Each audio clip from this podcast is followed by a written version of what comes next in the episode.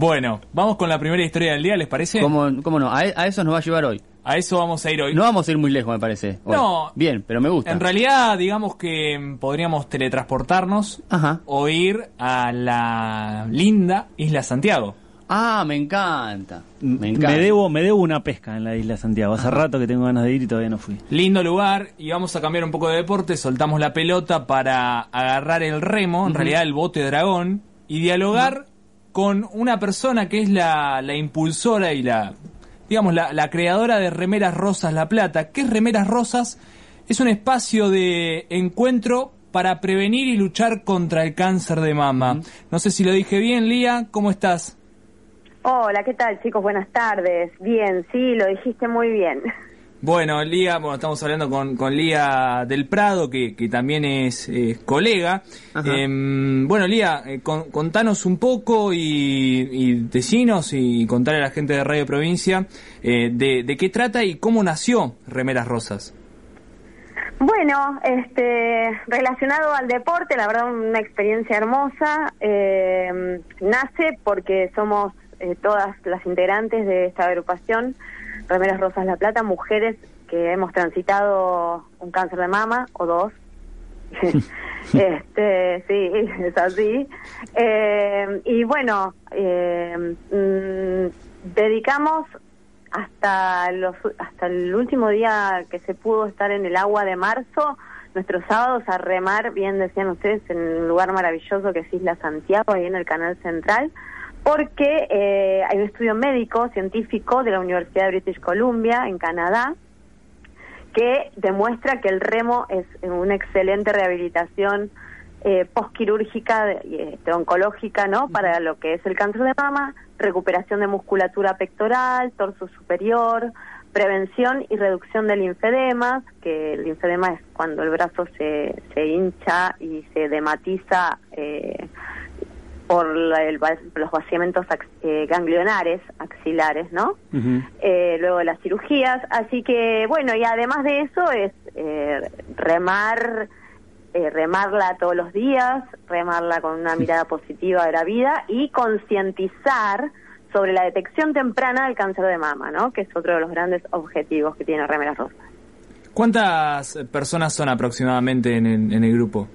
Mira, en el grupo, eh, entre que van y vienen, pero siempre estamos ahora llegando a un promedio de treinta y pico de personas. Eh, muchas, muchas, la verdad que sí. Eh, que remamos, eh, también vamos este, eh, rotando porque no todos los sábados reman las, remaban. Ay, estoy, estoy desesperada por volver al agua. No, no, no es una cosa. Hoy miro para afuera y sol y ya, ya queremos estar en el agua. A todos nos pasa lo mismo. Este, pero rotamos entre 18 y 20 también, en 10, 14, depende. Este, es un grupo muy particular porque eh, las edades van desde los 20 largos, casi 30 y sin límite para arriba. O sea, 60, 70, 50. Eh, y, y bueno, todas mujeres luchonas, ¿no? Como se dice ahora. Eh, Lía, esto empezó desde tu experiencia personal. Contanos un poquito eh, qué proceso viviste con, con la enfermedad y cómo, cómo encontraste esta, esta salida para, me imagino, canalizar todo el esfuerzo en poder ayudar a los demás. Sí, eh, esto llega eh, por un amigo, amigo de la familia, amigo muy querido, que es el, doctor Federico Torrengo, que él es médico especialista en traumatología del deporte. Y mm, eh, a él le llevan, en realidad, lo, lo llaman, lo contactan desde Canadá y él enseguida piensa en mí porque sabiendo que estaba atravesando un cáncer de mama, me dijo, esto, metele con esto. a ver, salí de ahí donde estás, ¿no? Un poco. Eh, ¿Dónde estabas? en un pozo, Bien. un pozo muy grande. Estaba transitando quimio, rayos. eh, mi, mi primer diagnóstico fue ese de cáncer de mama y la verdad que fue muy duro. Pero bueno, me puse un poco, fue una automotivación Claro. y después ver que, que en realidad lo que se estaba armando era una red de sostén emocional para tantas otras mujeres que estábamos en la misma situación. Y bueno, y de ahí al agua fue un primer paso que, que no fue muy largo y no paramos más, la verdad que hermoso, hermoso. Eh, ¿Fue paralelo ese proceso tuyo de transitar la, la, enfermedad con el proceso Sí, eh, y la inserción a- en el agua? No, no, no, no. La inserción en el agua en el agua eh, fue después de haber terminado tratamiento, que incluso siempre lo sugerimos porque es una cuestión de, de inmunidad, de defensas que siempre quedan un poco resentidas por los tratamientos y estabilidad emocional también, porque eh, el- el- tal vez el deporte que nosotras llevamos adelante, eh, al ser grupal, vos tenés muchas personas dentro de un bote y necesitas que estén todas todas las remeras y, y estemos tranquilas, estemos disfrutando y tal vez eh, muy muy terminado el- sobre el pucho el tratamiento todavía estamos como como que no sabemos qué, qué, hacer, pero este es el primer, ap- la primera aproximación para una rehabilitación en, en todas sus formas, física, emocional, eh, mental, espiritual, es muy lindo. Lía, ha- hablaste de, bueno, de- del conocimiento de, esta situación. Te quiero preguntar cómo, cómo conviviste con, con, con la enfermedad. Y es difícil. Eh, ya te digo, mi, mi primer diagnóstico llega en, en oc- octubre del 2012. En noviembre entro a quirófano y después durante todo 2013, prácticamente hasta septiembre, estuve haciendo tratamientos. Y mm, es duro, es, es durísimo. O sea, eh, uno no, no... Hoy ya, a ver, 2018 tuve mi segundo cáncer. Sí, y ahí una mastectomía radical, mm, sacaron pedazos de, de músculos pectorales y todo. Y, y lo viví, lo transité con los, con los mismos miedos que la primera vez, pero parada desde otro lado. Desde esto que vos decís, de que yo convivo con esto, con, con un cáncer. No estoy enferma, estoy curada teóricamente, pero soy paciente oncológica, ¿sí? Sigo siendo paciente oncológica. Tomo medicación, y, y uno tiene que aprender a convivir con las cosas que le van pasando. A veces no es necesario llegar a tener una enfermedad como un cáncer, ¿no? Pero está bueno también plantearlo así, como un, como un aprendizaje de, conectar con lo que te está pasando y amigarse con lo que te está pasando para sobrellevarlo. Y, y hablas de aprender, y me imagino que el remo no era un- una actividad que formaba parte de tu vida. Eh, ¿cómo, ¿Cómo asumiste esto que te propuso el doctor? Y en definitiva, ¿cómo te pusiste a aprender remo? Remar yo he remado de más chica, un poco, o sea, contacto con el agua siempre, Bien. eso desde el deporte siempre, no profesionalmente, no como deportista, no, siempre por, por placer, amateurismo, este y, y remo, remé poco, pero remé, o sea que ya tenía una aproximación y eso por ahí lo que me dio un, una base sólida para poder armar algo de esto, porque al tener conocimientos de, de, de todo lo que implica estar en el agua, eh, es un poco más fácil. Pero también, bueno, a leer mucho, a, a, a charlar con gente que, que se copa y sabe. Al principio no entramos al agua sola. En 2015 entramos por primera vez al agua con los profes del CEF 62 de Berizo y nos dieron una mano enorme. Este, y ahí también es un continuo aprendizaje, ¿viste? ¿Y el resto de las chicas que, que se fue sumando? y el resto, no, ninguna, ninguna, ninguna había entrado al agua. Eh, ahora sí, en, en una de las, eh, en, en este grupo eh, hay dos o tres que ya habían tenido un approach al agua, pero nunca grupal.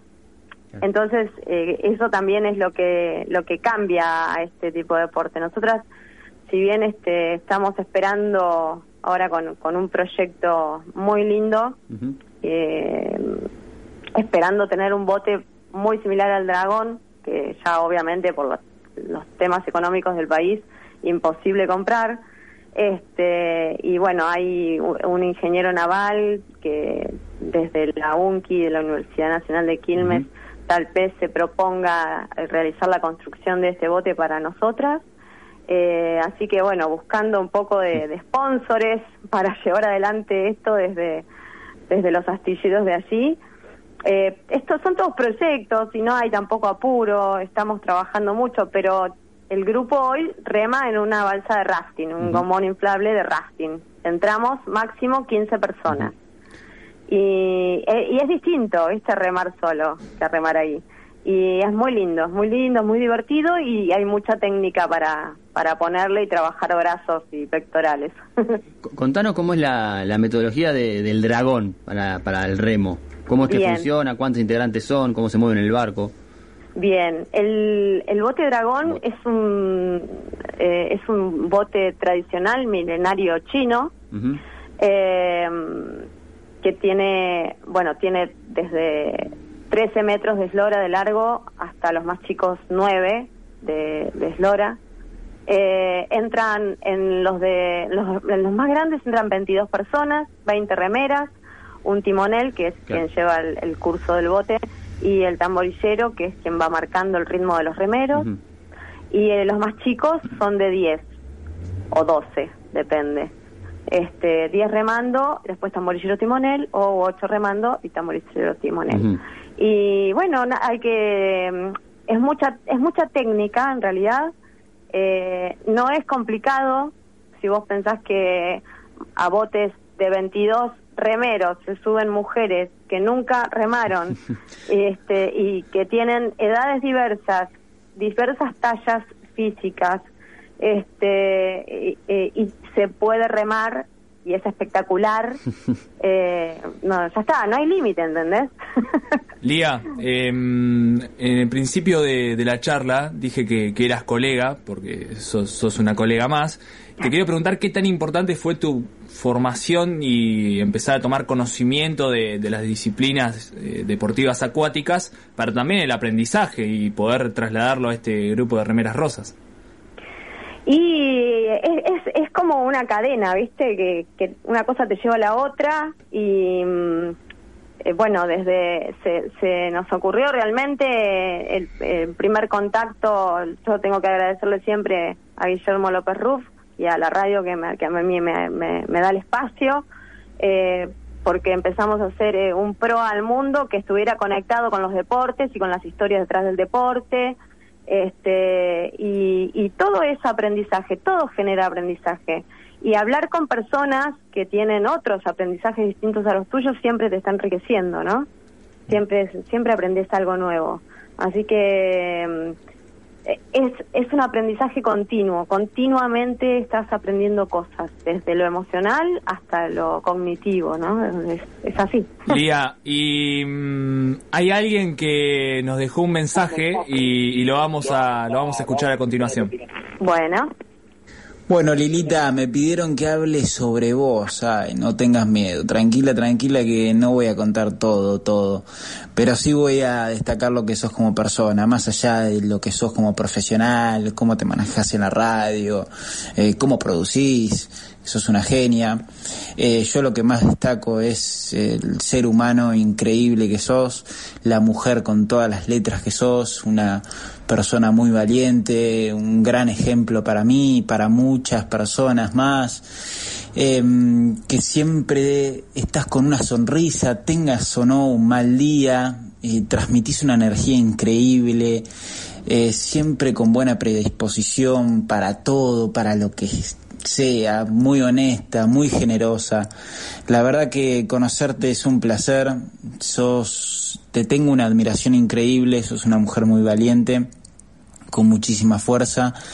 Eh, bueno, la verdad que es un honor estar eh, haciendo radio al lado tuyo y no solamente eso, sino formar eh, una amistad y la verdad que lo agradezco y y sos un, gran ejemplo, perdón que sea reiterativo, pero lo siento así. Y bueno, nada, te mando un besito grande y un saludo a todos. Ahí pasaba Juan Ignacio Muchategui, Juani, Juani, mi Juanito. qué lindo, qué lindo, gracias chicos, gracias. Bueno, Juani, este, un profesional. Él, él, él dice que aprende, yo aprendo de él muchísimo. este, y, es un placer eh, aprender con él eh, de, radio, porque la verdad que, que nos divertimos muchísimo y, pasa por ahí, ¿no? También hacer lo que te gusta y, y bueno, disfrutarlo con gente buena onda y bueno, todavía no me topé con gente mala onda, nada realmente, vamos a ser sinceros. O será que no, no llegan. bueno, uno, uno también atrae, lo, que, lo, que hace, ¿no? Y cómo se mueve. Puede ser eso, puede ser eso porque la verdad que, que, que me, me viene sorprendiendo la vida con gente, la verdad, muy bonita, muy, muy, de muy gran corazón, muy grande. y eso es invaluable, sí. Quiero regresar unos pasos atrás porque hablaste que, en dos oportunidades tuviste que, padecer el, cáncer de mama y te quiero preguntar cómo, cómo afrontaste el hecho de caer, levantarte y, volver a, a, caer, por así decirlo. ¿Cómo, cómo se hace? se hace, se hace, no te queda otra. Eh, a veces eh, uno lo, comenta y, la gente por ahí se sorprende, pero hay una frase que es tan real que es que vos no sabes lo fuerte que sos hasta que no tenés que ser fuerte. Eh, a nadie, nadie piensa que, le va a pasar algo de esto. Sin embargo, cuando te pasa, hay que empezar a sacar las herramientas del, de ese baúl de herramientas que tenemos este, emocional y buscar las más adecuadas para transitarlo, ¿no? Buscar apoyo, buscar familia, buscar buenos profesionales que acompañen. Eh, la segunda mes fue igual de, con los mismos miedos que la primera, de igual de incertidumbre, igual de, dudas, de preguntas, de repreguntas, y peor aún, porque pensando que, que ya había terminado todo esto, que ya, ya está, y de repente vuelve a suceder, eh, aunque no la segunda vez no fue no no fue metástasis ni recidiva fue como si nunca hubiera tenido nada y tuve un nuevo tumor.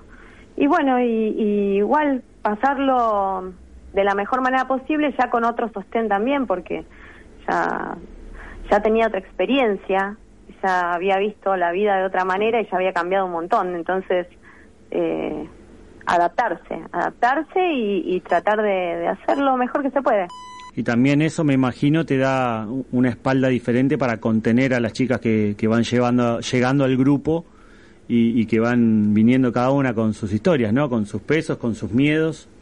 Y en eso estamos todas al mismo nivel, porque si vos te pones a hablar con cualquiera del grupo, cualquier historia del grupo es, igual, igual de, de, conmovedora, igual de fuerte, igual de positiva y resiliente. Mm.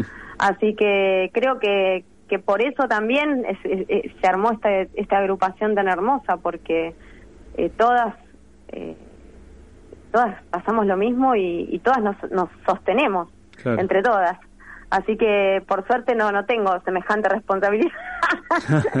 bueno, pero sos una líder, evidentemente sos una líder, porque para crear esto tan tan grande, tan lindo, tan tan simbólico, porque también eh, sorprende, digamos, el simbolismo del nombre, eh, de, las acciones, cómo se dieron, de lo que implica este deporte en particular, porque podría haber sido tenistas eh, con remeras rosas, pero no, es, lo que vos misma decías, remar no solamente desde lo deportivo, sino también en la vida cotidiana, desde salir adelante eh, en una situación tan compleja. Sí, totalmente, totalmente. Este, así, sí, es así, pero todas, todas somos fuertes y, todas podemos llevar adelante.